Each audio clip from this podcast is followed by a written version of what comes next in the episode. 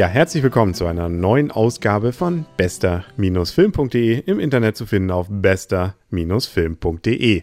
Und das Blümchen und der Ich, wir stehen wieder vor dem Cinemax in Kiel im Cup in Kiel und haben gerade eben welchen Film gesehen? Zwei Ohrküken. Genau, und das ist der Nachfolgefilm von Kein Ohrhasen und der Vorgänger von Vier Ohr Elefant. Der gibt's glaube ich, dann nächstes Jahr. Herr Schweiger hat das Ganze hier gemacht. Till Schweiger. Die Älteren von uns kennen ihn ja noch aus der Lindenstraße und der ja in letzter Zeit relativ häufig im Kino zu sehen ist. Er hat ja vor genau einem Jahr den Kein-Ohrhasen gemacht und äh, damit ja sehr, sehr viel Erfolg auch gehabt.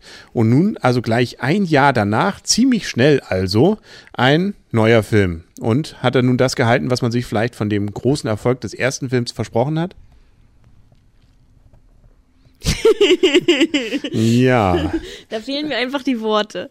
Ich würde mal sagen, nein. Also ich, wenn man sich einen Nachfolgerfilm von so einem Klassefilm wie Kein Ohrhasen vorstellt, weiß man, er kann es nicht ganz toppen.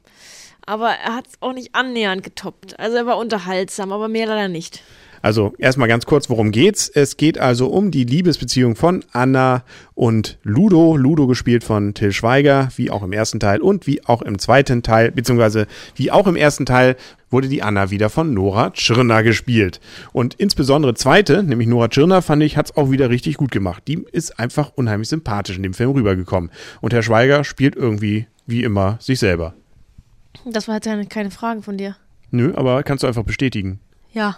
Und jetzt geht's eben, nachdem sie sich am ersten Teil nun endlich liebend gefunden haben, beziehungsweise liebend kennengelernt haben, jetzt nach zwei Jahren Beziehung, da bröckelt es ein bisschen. Da kommen dann durchaus hier und da so ein paar mh, hm, Probleme, die man vielleicht ja auch in anderen Beziehungen durchaus hier und da wiedererkennen würde, oder? Kennst du das aus deiner Beziehung? Nein, da ich ja der perfekte Ehemann bin, der natürlich immer die Flaschen runterbringt und auch nie zu schnell läuft, oder? Äh. Okay, ähm, das ist die Stelle, wo ich nachher rausschneide.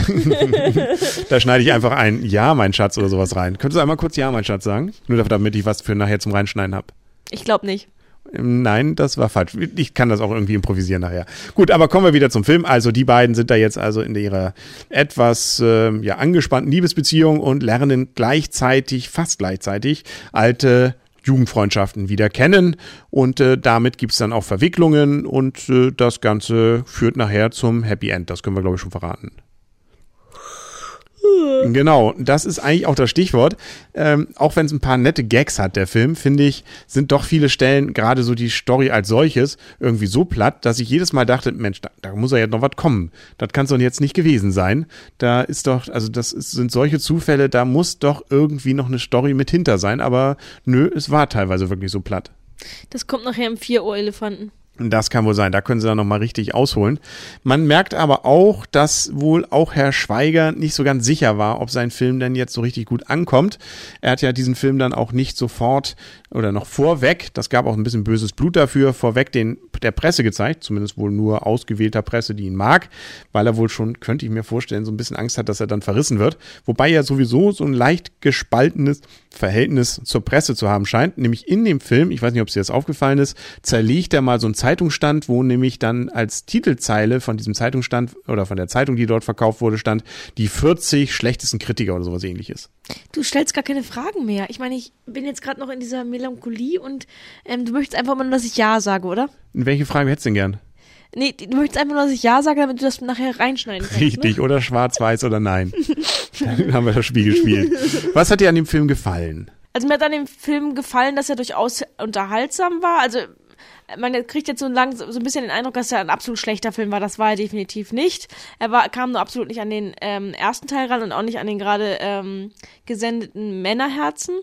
Aber er hatte durchaus ein paar gute Gags. Also ich habe mich durchaus unterhalten gefühlt. Ich habe auch herzhaft gelacht. Ich habe auch am Ende ein wenig geweint. Aber man wurde ein bisschen zu sehr, also man hätte das auch in kürzerer Zeit haben können. Genau, er ist, glaube ich, über zwei Stunden dann auch lang gewesen. Und das merkt man dann auch. Und wie gesagt, es waren auch so ein paar ziemlich platte Gags, die großteils auch unter der Gürtellinie waren. Und dabei rede ich noch nicht mal von diesem großen Penis, den man da ja an einer Stelle recht prägnant sieht. Das fand ich auch ein bisschen übertrieben. Das, man hätte ihn einmal zeigen können, aber dann baumelte der irgendwie, das war so ein bisschen geschmacklos, fand ich. Ja, genau. Sollte natürlich irgendwie den Eiffelturm symbolisieren, ne? Ja, aber oh, also wie gesagt, ein paar Gags und es war ein bisschen zu, zu viel. Sotig. Ja, es, also auch ein paar Sachen waren einfach überdreht. Also das hatte man im ersten Film nicht, da passte einfach alles. Und hier in diesem, in diesem zweiten Teil jetzt, da zum Beispiel diese, sag ich mal, Anführungsstriche, Klo-Szene oder Scheißszene oder wie man es auch immer nennen will, das war auch eine Scheißszene. Ja, fand ich jetzt auch nicht so. Ich hatte auch schon im Spiegel darüber gelesen. Da hatten sie Herrn Schweiger auch schon dazu interviewt und da hat er genau diese Szene nämlich beschrieben. Was ich ganz gut fand, es gab wieder ein paar ganz nette Gastauftritte. Unter anderem die von Heiner Lauterbach. Warte mal, der Heiner Lauterbach, das war der Typ, der so ein bisschen Glasbausteine hatte, ne? Genau. Wir hatten doch Sex, oder? Wir haben nur geknutscht. Ja, ja, das war das. Genau. Also wer den Film gesehen hat, weiß, was wir gerade meinen. Der war ganz witzig, weil er sich einfach so eine ganz andere Rolle mal gespielt hat. Genauso auch Uwe Ochsenknecht. Der war ja der Typ, der ähm, ja Beziehungsratgeber.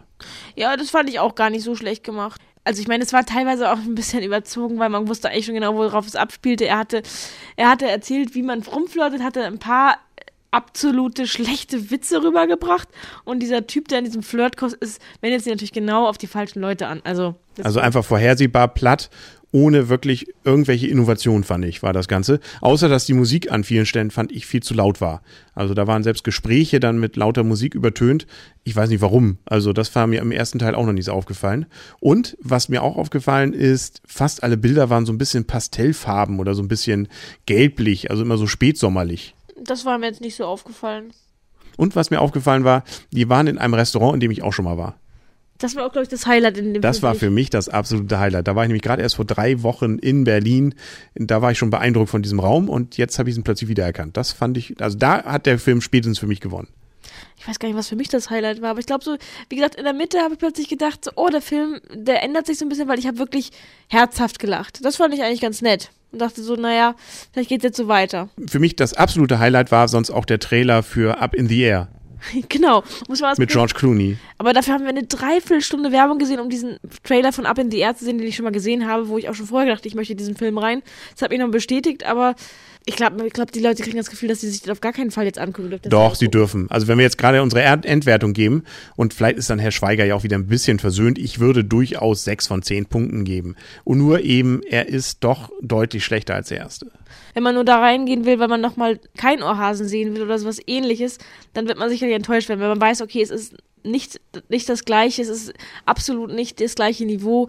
Wenn man von da aus äh, mit dieser Bedingung reingeht und sagt, man möchte einfach einen netten Abend verbringen, ein bisschen unterhalten werden, ein bisschen Zeit mitbringt, dann ist es auch nicht so verkehrt. Und Männerherzen, den fand ich auch deutlich besser. Das waren auch weit skurrilere Typen und die Story war einfach auch witziger und netter. Also der war rundum viel besser und der läuft auch noch. Also wenn man noch die Wahl hat, kann man sich vielleicht doch erstmal noch mal Männerherzen angucken. Da spielt Herr Schweiger ja auch praktisch die gleiche Rolle. Also das fällt dann gar nicht auf. Genau, und da ist auch der Abspann irgendwie besser. Das stimmt. Das ist ein absolutes Highlight gewesen bei dem Film. Hören Sie sich am besten nochmal unseren Podcast an, wo wir dann über Männerherzen auch darüber reden. Alle Kinder dieser Erde. Ja, Schöner kann man eigentlich auch keinen Film beziehungsweise keinen Podcast beenden, außer dass wir noch mal ganz kurz sagen können, dass der Abspann doch nicht so losen. Man dachte erst, oh, jetzt kommt noch was im Abspann, aber war irgendwie doch nicht so doll. Also ich war eher noch, langweilig. Ich habe noch nie so einen schlechten, also relativ. Schlecht war ja nicht, aber es passiert einfach nichts. Nein, aber relativ gesehen ist es normalerweise so, man bleibt sitzen. Ich, ich verstehe mal nicht, warum die Leute direkt nach dem Film aufstehen, weil meistens kommt ja noch ein Abspann. Also es ist ja mittlerweile schon fast ähm, gesetzt und die sind meistens eigentlich richtig witzig oder man sieht noch irgendwelche Szenen, die nicht gezeigt wo worden sind. Ähm, eigentlich gibt es immer noch einen kleinen, kleinen netten Nebeneffekt durch diesen Abspann und bei diesem Abspann war es irgendwie so, äh, wo ja, kommt jetzt noch was? Wo kommt eben Romantik, was? ne? Herr Schweiger zeigt eben gerne, wie er romantisch sein kann. Vielleicht muss er da was kompensieren. Auf jeden Fall, seine Familie ist ja auch dabei, also zumindest ein paar Kinder von ihm sind dabei, also äh, fast schon ein, also von Schweiger Seite auf jeden Fall ein Familienfilm. Gut, damit sind wir, glaube ich, auch durch. Punkte haben wir vergeben.